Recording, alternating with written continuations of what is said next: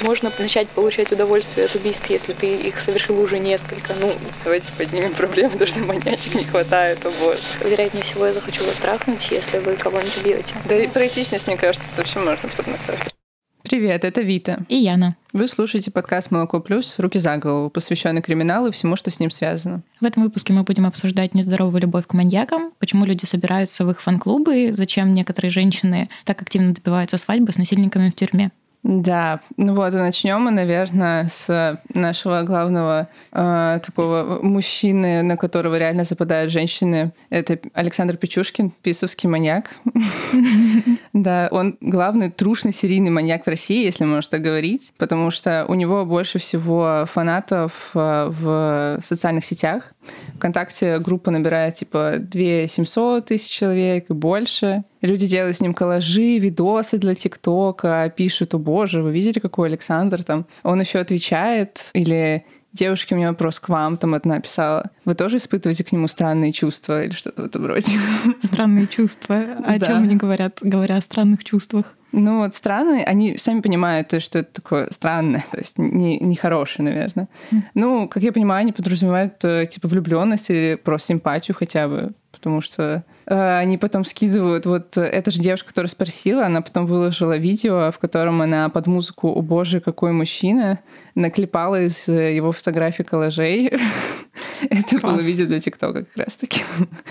Выглядело это, конечно, немножко убого, но ну, вот его, собственно. Ну, то есть он поддерживает связь со своими фанатами, они пишут друг другу письма. Многим ли он отвечает? А, нет, с фанатами он особо не общается. То есть э, никто ему, может быть, и пишут, но он отвечает либо редко, либо вообще не отвечает. Он отвечал активно в самом начале, когда его только посадили, потому что он начал раскручиваться как такая более медийная личность, тогда он как раз-таки был сам ну, на пике своей популярности, mm-hmm. на пике карьеры рок-стар. Вот. А, и тогда же он нашел себе жену, собственно, в 2014 он женился на Наталье из какого-то села в Сибири. Она учи... Нет, она не учитель, она была продавщицей в детском мире, какой-то вообще в жопе мира, это очень странно, то, что она выбрала себе маньяка э, в качестве мужа. Она говорит, что ее, она увидела в новостях э, то, что его сажают, и типа любовь с первого взгляда, такой, о боже, это он. И если взглянуть на ее прошлое, она тоже такое, типа, мутное, страшное, такое темное. У нее много психотравм каких-то? Да, да. Вот сначала э, отец бросил ее с матерью, мать ее била в детстве, потом она нашла себе мужа, который ее тоже бил, и в конечном итоге муж еще ей изменял с ее лучшей подругой, но при этом это было открыто, то есть открытая измена, и она не уходила при этом, наша героиня Наталья. Но потом, когда она встретила Печушкина, ну, то есть увидела его, как бы не встретила, он-то ее не встретил, вот, она э, из-за Печушкина ушла от своего мужа, подала на развод окончательно, и добивалась типа с ним свадьбы с Александром. Она писала ему... Сначала она хотела узнать, зачем же он столько наубивал. Она спрашивала, что, ну, типа, зачем? И она, главное, она женщина простая, она общается так немного быдловато. Типа, что это было? Зачем? Ты что? Да, ты что? Ты что, маньяк? Вот. И он ей а, отвечал, ну вот, и просто хотел посмотреть, как живое превращается в мертвое. И она... О, классно. Да?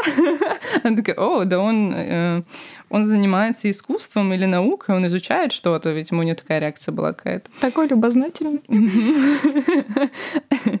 И потом она уже ему дальше писала, как-то намекала на свадьбу, и он потом ей в одном письме сказал, а, вот, Наташа, я смотрю, ты типа намекаешь на свадьбу, хочешь за меня э, выйти замуж? И она ему в следующем письме пишет. Это еще при том это все письма, типа они не могут поговорить по телефону нормально и встретиться не могут. И она ему отвечает, что, чё, ты чё, шутишь?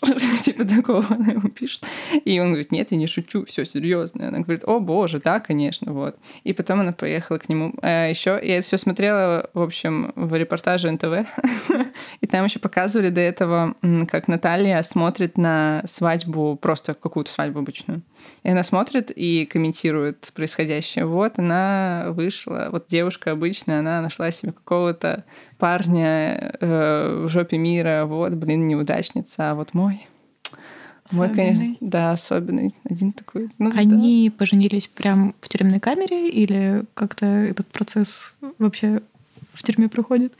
А, нет, не прям в тюремной камере. Ну, там отдельно их выводят, типа, могут на улицу увезти, если, в принципе, тепло. Mm-hmm. Но так это обычно внутри. В самой тюрьме. Вот. Но так как они получили статус супругов, этот штампик в паспорте им теперь позволяет, типа, встречи долгие, она может там ночевать, типа, день, сутки, вот. Ну, там небольшой, типа, в полгода, несколько суток, по-моему, можно вместе провести, не больше. Но хоть что-то, видимо. Жили они долго и счастливо. Да, что-то такое. Ну, если его жена Наталья и вот эти подписчики, у них чистое чувство, не знаю, что-то типа доброе, они его боготворят, то Печушкина, и это скорее женская социализация как фаната маньяка, то есть еще такая более, ну, скажем, мужская социализация как фаната маньяка. И было два пацана в Иркутске, которых потом прозвали иркутские молоточники, а, они начали убивать, и ну, молоточки молотком, собственно, как сам Александр Печушкин, бесовский наш маньяк, он тоже убивал молотком, они вдохновились, начали убивать молотком. Еще э, у них, у них был паблик ВКонтакте, который назывался «Печушкин наш президент». Вот. Сейчас он заблочен, но в целом они делали видео. Но видео при этом я нашла ВКонтакте, там, где стоит Печушкин, там гимн России и какая-то дичь просто странная. И там про то, что Печушкин был бы хорошим российским президентом в целом. Вот. Интересный опыт. Да, и эти парни в Иркутске, они при этом были альтрайтами, а, но вот один из них, у него было прозвище «Фашик наци», то есть не просто фашик, не просто нацист, а прям вот фашик наци, прочувствовал всю правоту правоту своих движений. А второй его друг не смог попасть в тусовочку правых потом из-за своего отчества. Э, его папу зовут Вахтанг, получается, его отчество Вахтангович, да, и это очень странно, тоже правых взглядов, может быть, из-за своего друга, конечно, но в целом... Он расстроился? Наверное, но это не помешало ему с другом убивать людей. Да, в городке, в этом научном. Возможно, это даже было причиной. Может быть. Он что-то пытался свою утрату как-то восполнить. Вот. А, и еще, типа, важно отметить, что вот если Печушкина считают таким вот трушным маньяком, то, что он убивал ради убийства, там, идейность, все такое, и то вот эти фанаты Печушкина, они в контрах с фанатами Чикатила, второго российского такого громкого маньяка. Ну, они фанаты э, ссорятся, потому что они считают, что Чикатило убивал не по понятиям, вообще жил не по понятиям, все-таки педофилия, вот это сексуальное насилие, это все как-то считается неправильным даже у фанатов маньяков. И даже сам Печушкин в интервью различным журналистам рассказывал, что типа я не как Чикатило, Чикатило делал все неправильно, как бы так нельзя делать. А так как я можно. Ну, он считает, что да.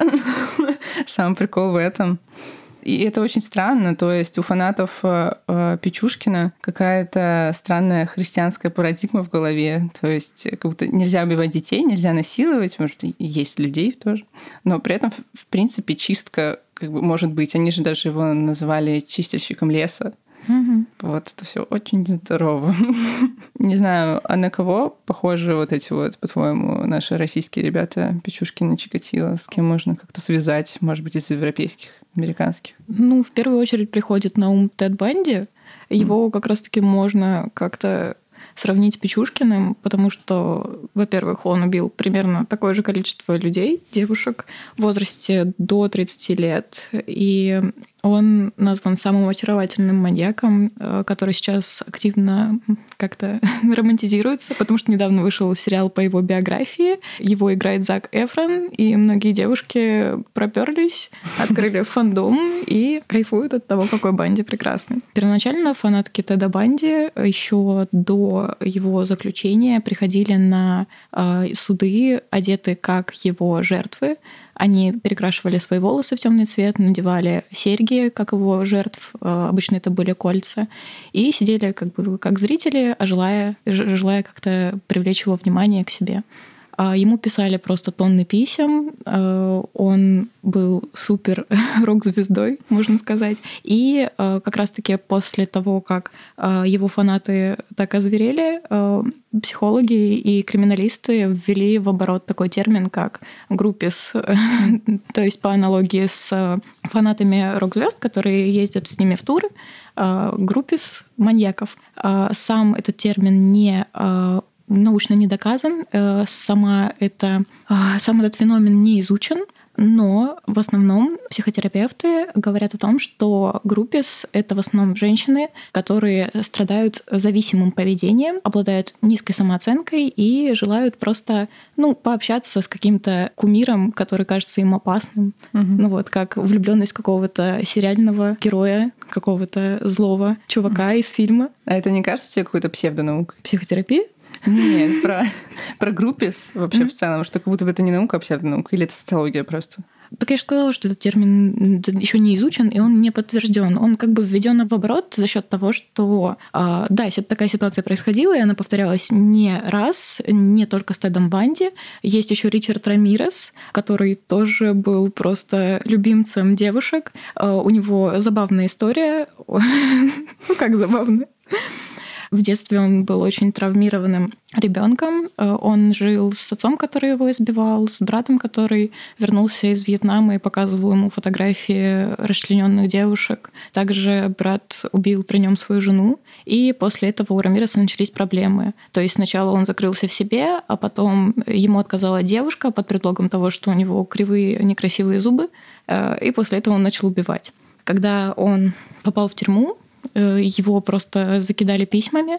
В него влюбилась журналистка. Она увидела его по телевизору, вот как раз-таки по аналогии с ситуацией с Печушкиным. И у нее возникла любовь с первого взгляда. Она решила отправиться к нему. Они завели переписку долгую и спустя несколько лет поженились. Ситуация очень похожая. Угу. А также э, за ним, за встречей с ним охотилась э, девушка, которая назвала его своим лучшим другом. Они виделись несколько раз, и эти встречи она называет лучшими моментами своей жизни. Она описывала, какие у него красивые руки, какой он добрый человек. А, но при этом она не отрицала его убийств, она понимала то, что он преступник, и говорила, что никак это не романтизирует. А также поклонники были еще у Джеффри Дамера. Это вообще интересный кадр. Он убил 17 человек и всех съел. Да, но его проблема заключалась в том, что ему действительно не с кем было общаться, он не мог социализироваться, интегрироваться в общество никак совершенно. И его убийства э, были связаны с тем, что он хотел подольше провести время с каким-то человеком, неважно, мертвый он или нет. То есть он убивал человека и проводил э, с его телом, насколько можно, много времени.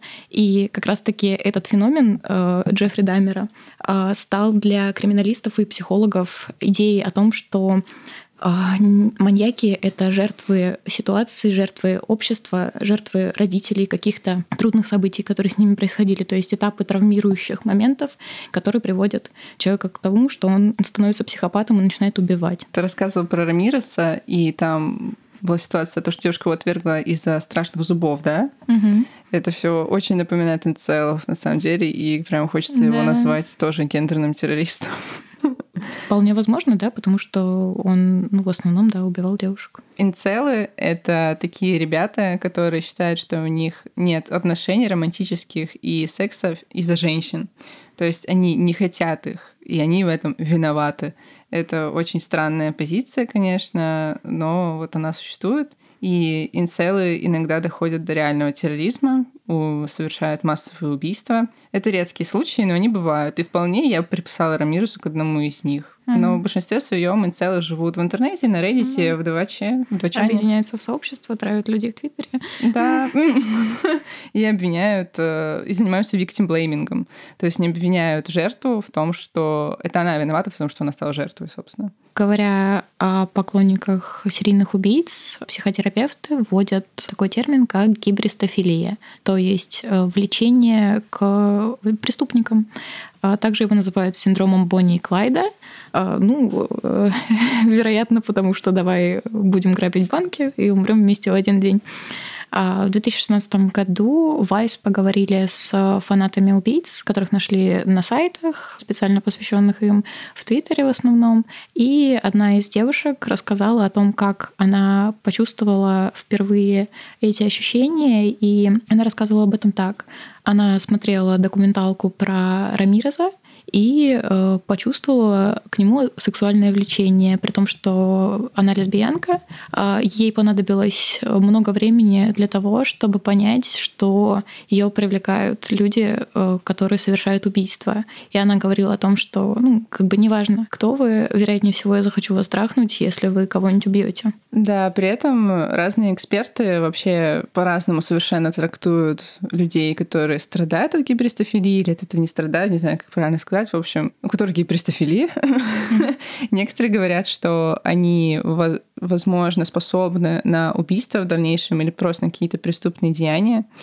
В частности, об этом говорит дочь э, психотерапевта, который помог найти Чикатило и раскрыть его дела. Но другие психотерапевты, они говорят о том, что это просто какие-то травмы детские, возможно, может быть, детские, просто травмы из прошлого, ты пытаешься их как-то перекрыть, и тебя тянет дальше к этому насилию, к которому ты привыкла, по сути. Mm-hmm. Ты везде видела насилие, для тебя привычное, почему бы дальше найти какого-то насильника, собственно, все выглядит логично, и, и тебе удобно, ты знаешь, к этому подстраиваться.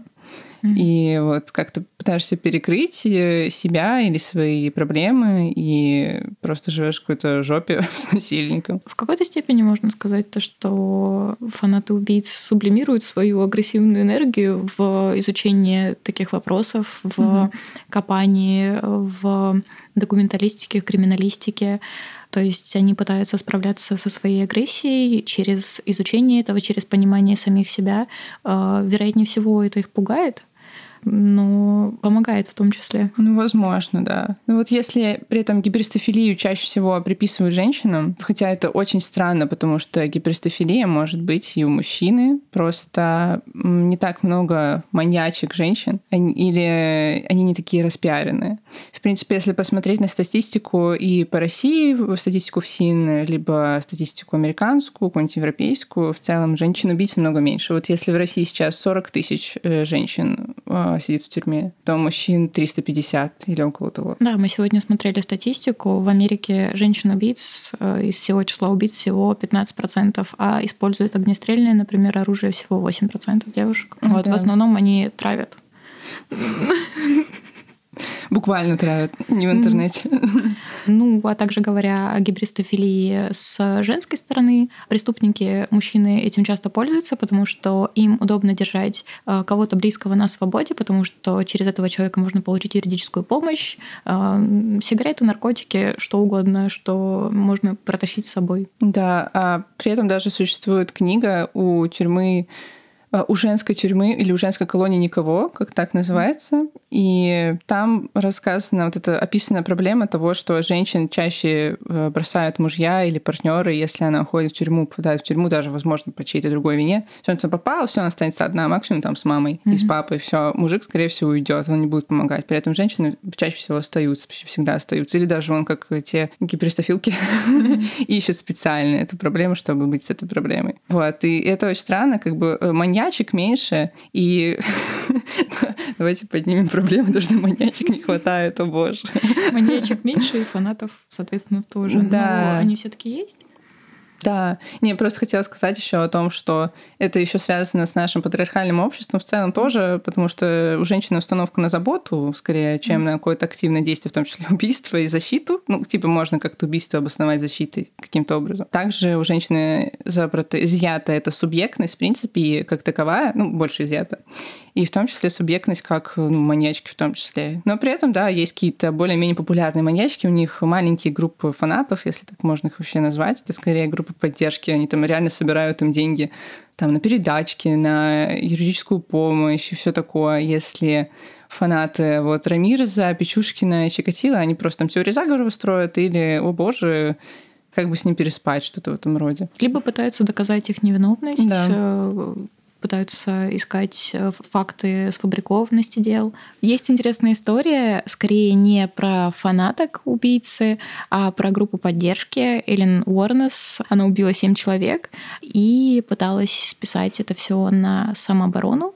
Это можно понять, потому что она работала проституткой, она стояла на трассе, и всех, кого она убила, были мужчинами, э, которые собирались ее подвести Их находили в основном в лесу с огнестрельными ранениями. И за нее вступились феминистки третьей волны. Они пытались доказать ее невиновность. В итоге суд привел доказательства того, что она действительно их убивала, и им пришлось отступить, потому что это никак невозможно было исправить. Их все время lane, бедных секс-работниц, говорят, что они сами во всем виноваты, себе эту жизнь выбрали, ну, значит, э, были готовы к тому, что их будут насиловать. Да, скорее такое. всего, это действительно была самооборона. Может быть, в какой-то степени в последние разы она... Мне кажется, к этому можно привыкнуть, и можно начать получать удовольствие от убийств, если ты их совершил уже несколько. Ну, ну серьезно. Не, может быть, ну, ну, ну вот представь, вот представь себе, ну вот у тебя происходит первое убийство, вот... Ну, допустим.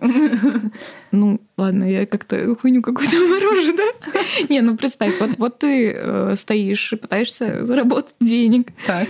Ты садишься в машину к чуваку, и он пытается сделать тебе плохо, угу. пытается сделать тебе больно. Ты пытаешься себя защитить угу. и э, убиваешь его. А потом ты просто, возможно, в обиде на весь мир, ты боишься чего-то, ты, возможно, держишь ствол уже с собой всегда угу. на всякий случай, мало ли что. И в каждом человеке просто вот с такой с параноидальной стороны начинаешь видеть угрозу. И там любое движение какое-то, то, которое тебе не понравилось, уже может спровоцировать реакцию. Ну, а потом ты пытаешься замести улики. Такой, ну, да. всего этого не было, я тут побоялась. Такой феминизм ревенж. Угу. Что-то типа обратный удар. Да.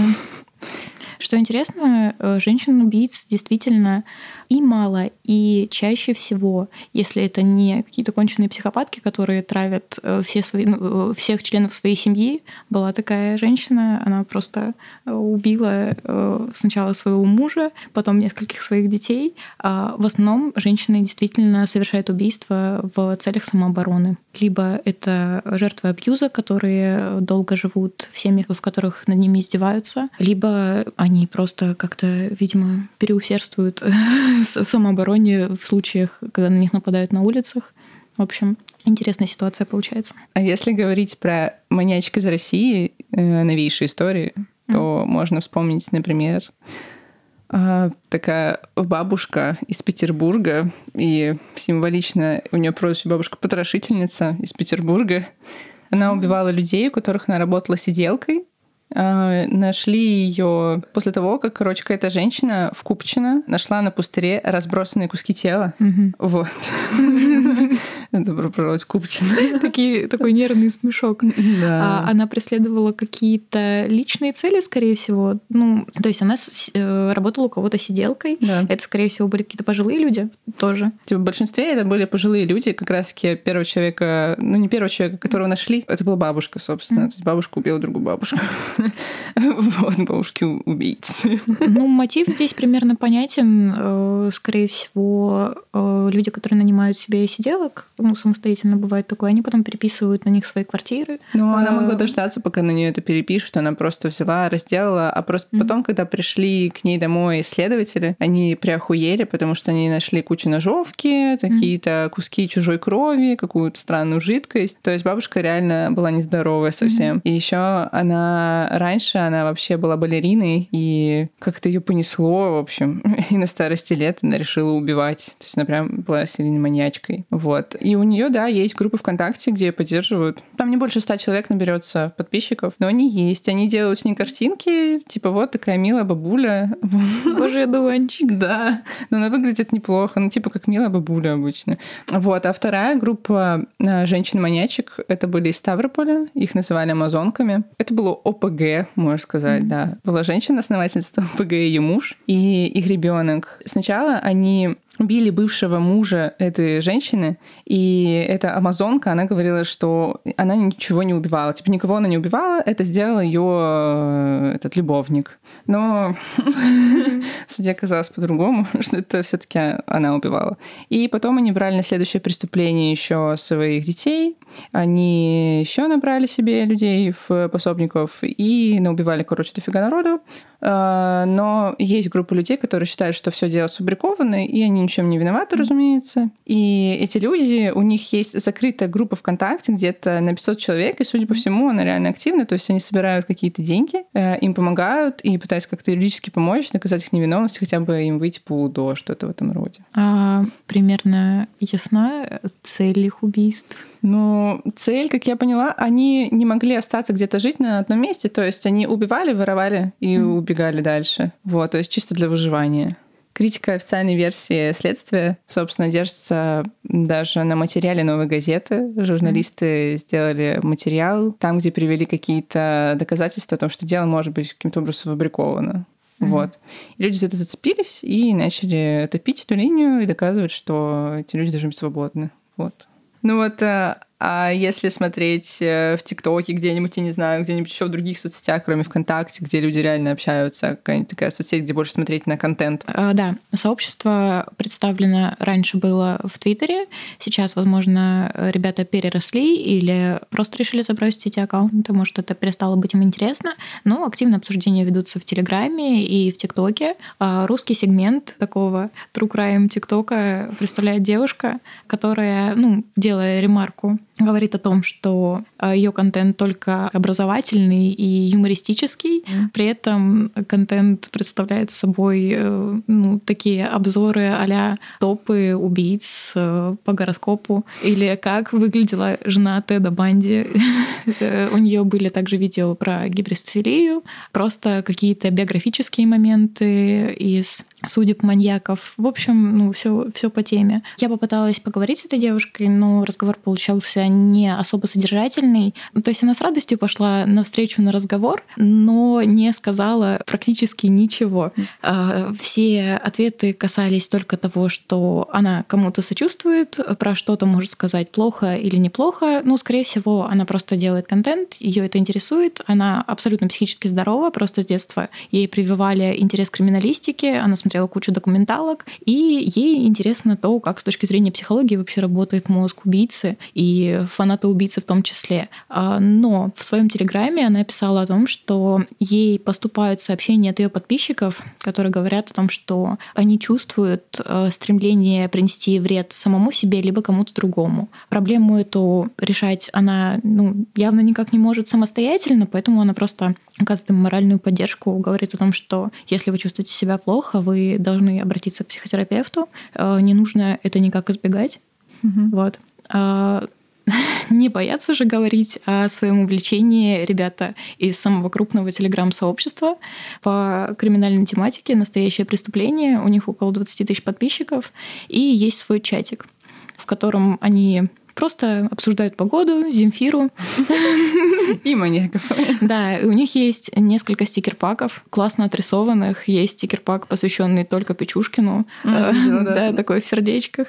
Есть э, стикер-паки просто с наборами э, разных маньяков. Там была интересная история. Я хотела связаться с подписчиками этого сообщества. А, написала нескольким людям. Некоторые меня заигнорили. А, некоторые такие, типа, кто ты? Зачем ты нам пишешь? Кто ты? Да, а сам админ постучался мне в личку сам. Он сказал, почему ты достаешь моих подписчиков, типа, отстань от них. Ты забанили? А, ну, кто-то забанил, да. кто-то просто удалил со мной диалог, и они пропали. Угу. Вот. Ну, реально страшно на самом деле, особенно учитывая ситуацию с красноярскими школьниками, которые вот недавно загремели в психушку. Просто действительно начинаешь думать о каждом своем действии в интернете, говорить ли что-то кому-то, рассказывать или нет. Вот. И админ э, рассказывал мне о том, э, что он считает по поводу фанатов убийц, рассказывал про случаи гибристофилии, с которым сталкивался. Это было необычно. Он сталкивался с этим один раз в жизни. И это была женщина-колясочница. Она была влюблена в Теда Банди, при том, что как бы, да, он уже мертв. Но эта любовь не была какой-то прям всепоглощающей. Она просто делала с ним коллажи, угу. э, с ним и с собой, и не особо верила в то, что это он совершал эти убийства. А сам же этот э, парень говорит о том, что, в принципе, люди, которые интересуются этой тематикой, э, не представляют угрозы для общества, потому что даже если они ищут выход какой-то своей агрессии через вот эти действия, через изучение этой тематики, они пытаются понять самих себя и предотвратить, возможно, какие-то конфликты, потому что понимают то, что каких-то сложных моментов можно избежать, если предотвратить, вот, вот стата, если предотвратить травлю в школе, можно избежать mm-hmm. каких-то серьезных убийств. А говоря о стикер-паках, просто меня очень заинтересовал этот вопрос, потому что, ну вот они общаются в чатике, и вот у них дофига классных картинок с сердечками, mm-hmm. там Печушкин э, с поцелуйчиками.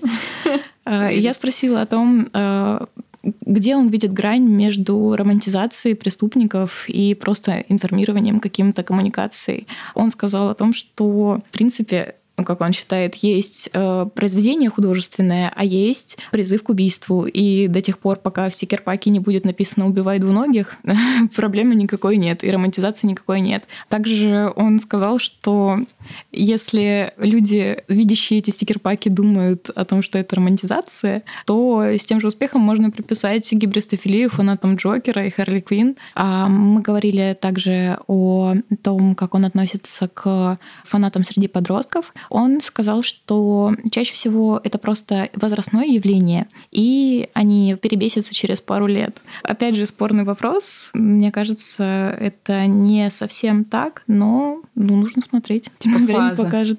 Да, да. Окей. Вообще этот момент про то, что они выговорятся и могут разрешить какую-то внутреннюю проблему и не навредить никому, в том числе себе. Я вспомнила историю про Сол Паис, американку, которая в прошлом году прилетела в Денвер и просто напугала весь город. Она просто фанатела по Колумбайну и школа Колумбайна на, в Денвере. И до этого она выложила свой дневник, где описала свою любовь к Эрику и Дилану, которые, собственно, совершили массовое убийство в школе Колумбайн. Это увидели сотрудники, ну, это увидели правоохранители, и они подумали, что она совершит точно такое же, собственно, преступление либо в Колумбайне в той же школе, тем более скоро на тот момент э, была бы готовщина Колумбайна. Все испугались, школу закрыли, но, как оказалось, девушка не собиралась никого убивать, кроме как себя. Она уехала в лес в Денвере, взяла пушку и выстрелила себе в лицо. Вот, ее нашли через сутки, по-моему. И она вела, собственно, Инстаграм-страничку и какой-то сайт про True Crime как раз, mm. где она в основном романтизировала Эрика и Дилана, выкладывала там видео под музыку какую-то милую или что-то в этом роде, или просто какое-то homemade видео mm. Дилана и Эрика. И она фанатела от Эрика, по-моему, именно от Эрика, и описывала, что вот у него были суицидальные мысли, и у нее точно такие же, вот ей никого не хватает, ей плохо. И она пыталась как-то найти поддержку или хотя бы просто типа союзников Эрика и Дилана, что-то такое, mm. типа в кавычках союзников. Вот, но в конечном итоге она все-таки совершила самоубийство. Вот. Ну, насколько я понимаю, она страдала жесткой депрессией. Мы видели иллюстрации из ее дневника, то есть то, что она рисовала просто на полях, там жуткие вещи. Видно то, что человеку было действительно очень плохо. О ней говорила ее подруга, и она размышляла об этом увлечении как просто о каком-то фангерлинге, а ей просто нравился их стиль, и мне тоже нравился их стиль.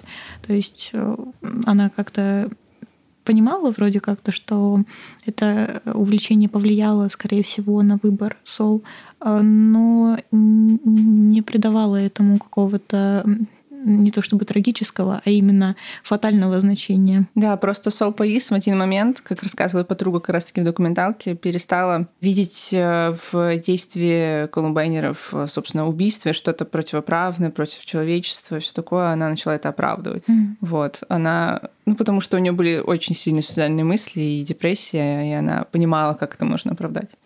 Вот. То, о чем мы сейчас рассказывали, также будет описано в нашем с Яной тексте в новом выпуске «Альманаха Молоко Плюс» э, «Ненависть». Мы там рассказываем про фан-клубы маньяков, собственно, и там еще больше подробностей, еще больше разных кринжовых историй. Да, там вы сможете увидеть комментарии психотерапевтов, с которыми мы разговаривали, увидеть чуть более расширенное интервью админа настоящего преступления и, в принципе, понять получше, что движет людьми, которые фанатеют по маньякам. Эта тема интересна тем, что совсем недавно, в конце августа, а, случился такой инцидент. В дом 14-летней Алены Прокудиной ворвался ОМОН. Они переворошили все и забрали ее в психушку на неделю. Ну, э, на неделю как получилось в итоге. А в принципе, она не знала, сколько она там проведет времени. Вместе с ней туда попали еще 9 школьников красноярских. И все это было потому, что они состояли в группе по Колумбайн. Врачи говорили, что родителям Алены, что девочка невменяемая, что ей нужно лечение, при том, что, в принципе, все родственники и знакомые характеризовали ее как очень позитивного человека, который, наоборот, пытается помочь людям разобраться в каких-то проблемах. И, вероятнее всего, она состояла в группе только потому, что хотела лучше понять мотивы этих людей. И из этого можно понять то, что в большинстве своем люди, которые фанатеют по маньякам, э, навряд ли социально опасны. Да, они либо вообще не опасны, и скорее просто это их интерес такой вот странный, возможно, непонятный людям, но им это интересно. Некоторым нравятся разные бабочки, их разглядывать, а кому-то нравится про маньяков читать или делать с ними какие-то коллажи и картинки. В целом эти люди не пойдут убивать. И максимум, что они сделают, это убьют себя, если они будут такими же депрессивными и будут искать какое-то понимание среди убийц, даже если они уже мертвы, просто, ну, типа, отсылка. Вот у него такая же ситуация, он бы меня понял, я его понимаю. Вот. Поэтому они скорее опасны для себя, чем ну, явно для склонны к мазохизму. Возможно. А, но эта ситуация — это серьезный прецедент, который может говорить о том, что подростков сейчас действительно могут запирать в психушках просто из-за того, что кому-то могут не понравиться их действия в интернете. Поэтому ситуация действительно сложная и не совсем понятно, как детям обезопасить себя, при этом как-то не покидая сферу своих интересов как-то ты Да, слишком, да. Ну ладно. И обезопасите это ОМОНа, который вырывается ну, да. утром. Ну да, ну это не прикольно. Кстати, Екатерина Шульман, сейчас вспомним великую. Екатерина Шульман, она, кстати, делала или работала над э, такой реформой, над докладом о том, э, как обезопасить несовершеннолетних, если приходят э, с э, досмотром все шмонать к вам дом, mm-hmm. какие права у несовершеннолетних. Вот. Mm-hmm. И она предлагает вообще, чтобы приходили либо социальной службой, либо хотя бы предупреждали, ну, либо не приходили, если есть несовершеннолетние в помещении. Я вот. не поняла. А, ну типа ты говорила, как обезопасить? Ну да, ну, а, вот. ну, ну в смысле, чтобы ОМОН предупредил о том, что они заявятся? Ну да, потому что сейчас они не предупреждают, могут просто ну, вломиться, ну, ну да. типа как делают. А она предлагает как бы быть людьми и говорить, «А, алло, здравствуйте. Вам вас... всем удобно сегодня? Мы тут у вас обыск устроим. У вас точно нет никого типа младше 18 в квартире? Уберите весь фарфор. Это был подкаст «Молоко плюс. Руки за голову». Спасибо, что послушали нас. Также хотим напомнить, что «Молоко плюс» — это не коммерческий проект, и мы существуем только за счет поддержки от наших подписчиков.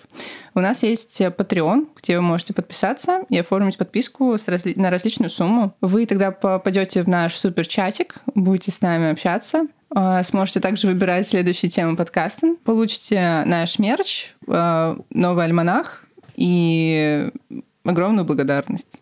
Как много ништяков. Да, Это только за да, подписку, да? Да, да, да. То есть я могу оформить донат на рубль? Нет, не рубль. Маршрут. Там от трех долларов. Ну, три доллара это ну, типа да, немного. Нормас, да. Ставьте нам оценки, мы будем очень рады фидбэку. Будем очень рады оценкам. Всем пока. Пока-пока.